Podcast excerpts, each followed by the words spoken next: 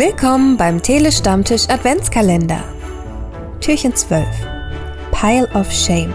Welche Titel dieses Jahres landeten auf deiner Watchlist und werden dort wahrscheinlich noch einige Zeit versauern? Da gibt's sehr viele, muss ich gestehen, unter anderem auch sowas wie Boys of Raid, Oppenheimer und Ariel. Barbie fällt mir da als erstes ein. Möchte ihn sehr gerne gucken, aber bisher habe ich es noch nicht geschafft.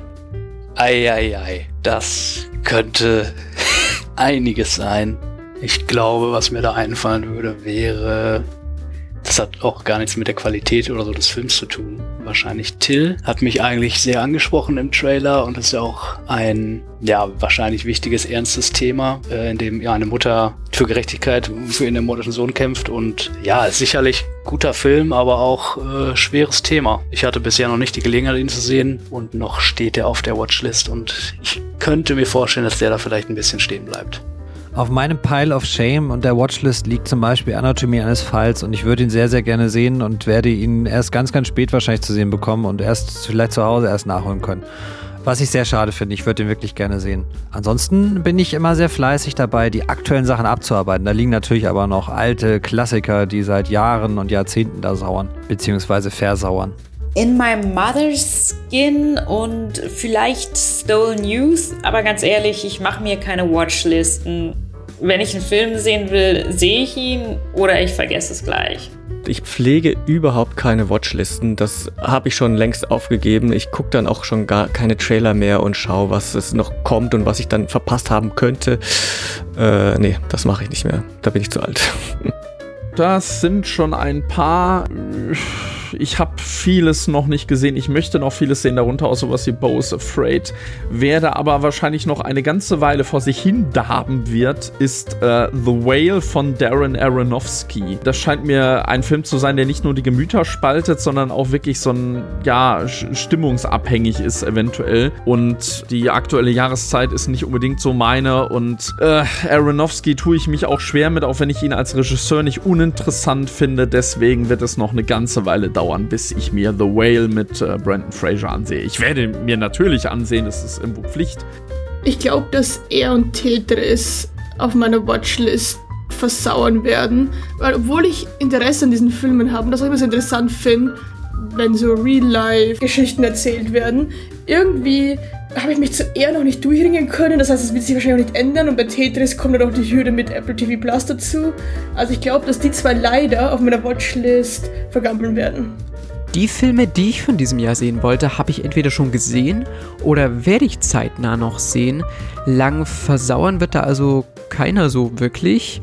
Höchstens, wenn es so ein Exclusive Streaming-Titel ist, den man nur auf Apple TV Plus oder so sehen kann, dann wird es wahrscheinlich etwas dauern, so lange bis ich halt diesen Anbieter wieder abonniert habe.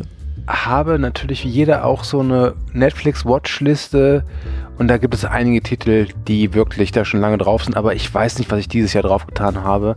Ich sag mir immer, wenn ich diesen, diese Filme nicht sehe so schnell oder sie auch vergesse, dass ich sie sehen wollte, dann können sie vielleicht dann doch nicht so interessant gewesen sein. Barbie und Paw Patrol. Wahrscheinlich die Serie The Bear, denn die habe ich angefangen, weil mir ganz viele Leute sagen, dass sie sie gut finden, aber ich finde den Zugang einfach nicht dazu. Vielleicht, weil ich selber ganz lange äh, gekellnert habe und mir den Stress nicht geben will. Ansonsten ist auf meiner Watchlist tatsächlich gar nichts. Aber mein SUB, mein Sub, mein Stapel ungelesener Bücher, oh, über den dürfen wir auch gar nicht reden. Äh, das ist Asteroid City. Ist Interesse besteht, aber wann ich mich darauf einlassen kann, weiß ich nicht. Wie bei vielen Filmen des Regisseurs. Keine Ahnung weshalb, weil wenn ich davon was gucke, gefällt es mir eigentlich. Nicht immer top-notch, aber es hat was. Ja, mal sehen. Nächstes Jahr, in zehn Jahren, man weiß es nicht. Ich muss zu meiner Schande gestehen, dass es da so einige Highlights gibt, die ich dieses Jahr verpasst habe oder eben noch nicht wirklich ja, sehen wollte, obwohl sie interessant klingen. Und das sind Filme wie Guardians 3, Gran Turismo, Infinity Pool, Tyler Rake. Da drücke ich mich teilweise noch ein bisschen davor, aber irgendwann, wenn ich mal groß und stark bin, werde ich sie nachholen. Ich weiß gar nicht, ob ich überhaupt in den letzten zwei, drei Jahren noch Titel auf irgendeine Watchlist gepackt habe. Ich könnte da so als, als mein Dauergast sagen, ich habe mir zu Beginn irgendwann mal bei Netflix Interstellar drauf gedödelt.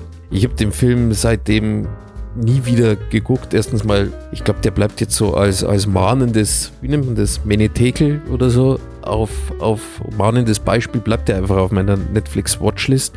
Das sind ein ganzes Leben, Fingernails, Dump Money, Anatomie eines Falls, Five Nights at Freddy, The Lesson, Halloween Park, die unwahrscheinliche Pilgerreise des Harold Fry, One for the Road, die Theorie von allem, Man Eater 2, Trolls 3, Ein Fest fürs Leben, Ingeborg Bachmann, Paradise City, Killers of the Flower Moon, Dogman, Der Untergang des Hauses Usher, Das fliegende Klassenzimmer, Anselm, Catch the Killer, The Exorcist, Dear Mama, Freelance, The Lost King, Die Mittagsfrau, Speak No Evil, Wochenendrebellen, Something in the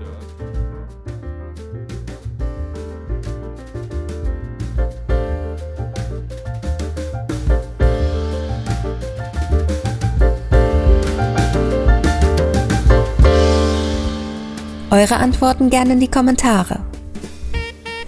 Wir wünschen euch eine schöne Adventszeit. Bis zum nächsten Mal.